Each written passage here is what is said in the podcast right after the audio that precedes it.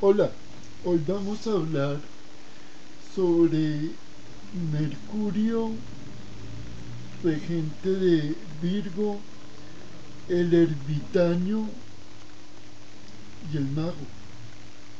Entonces, en la correlación de claves de astrología con los signos de astrología, vamos a ver una conexión bien interesante. Mercurio nos habla del razonamiento. Como ya habíamos visto en otro audio, el razonamiento tiene dos polaridades.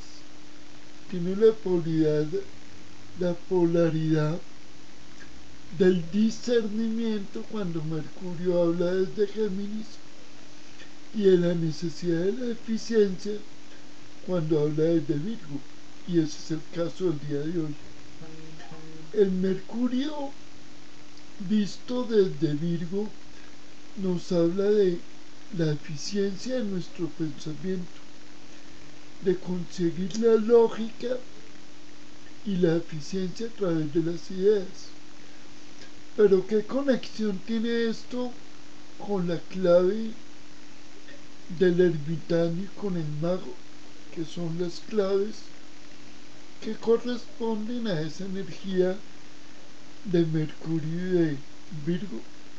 Empecemos a dilucidarlo un poquito.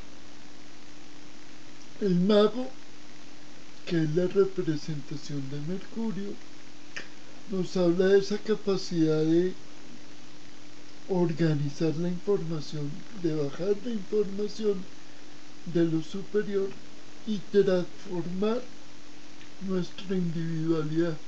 Ahora bien, la individualidad vista desde Virgo es esa individualidad en función de qué?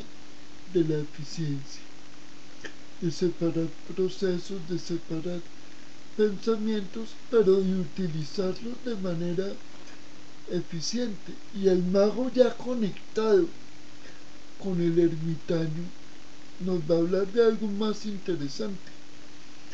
No solo de la eficiencia del pensamiento, sino de la especialización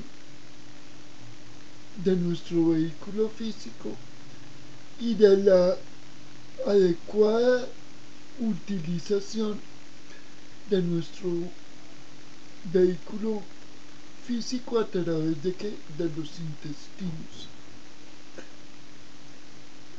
El ermitaño representa a ese ser sabio que ha logrado llegar a una etapa de la vida y ha logrado comprender ese proceso. Ha logrado llegar a una meta y se dispone a mostrar el camino a otros para que puedan llegar a esa misma meta y prepararse para un nuevo reto. O sea que el mago nos va a hablar de qué? De la utilización de nuestros recursos para buscar la meta. Y el ermitaño nos muestra cómo lo hemos logrado. Astrológicamente esa es la función de Virgo, mostrarnos en qué área de la vida tenemos que manejar las cosas con eficiencia. Bueno, no es más por hoy.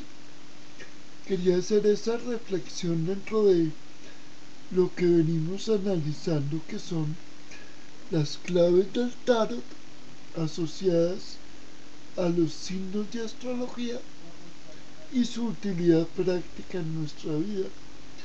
Realmente saber de astrología o de saber de cábala como mera información no tiene sentido.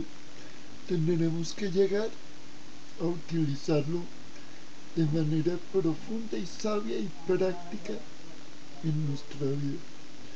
Les envío un abrazo y hasta un próximo encuentro.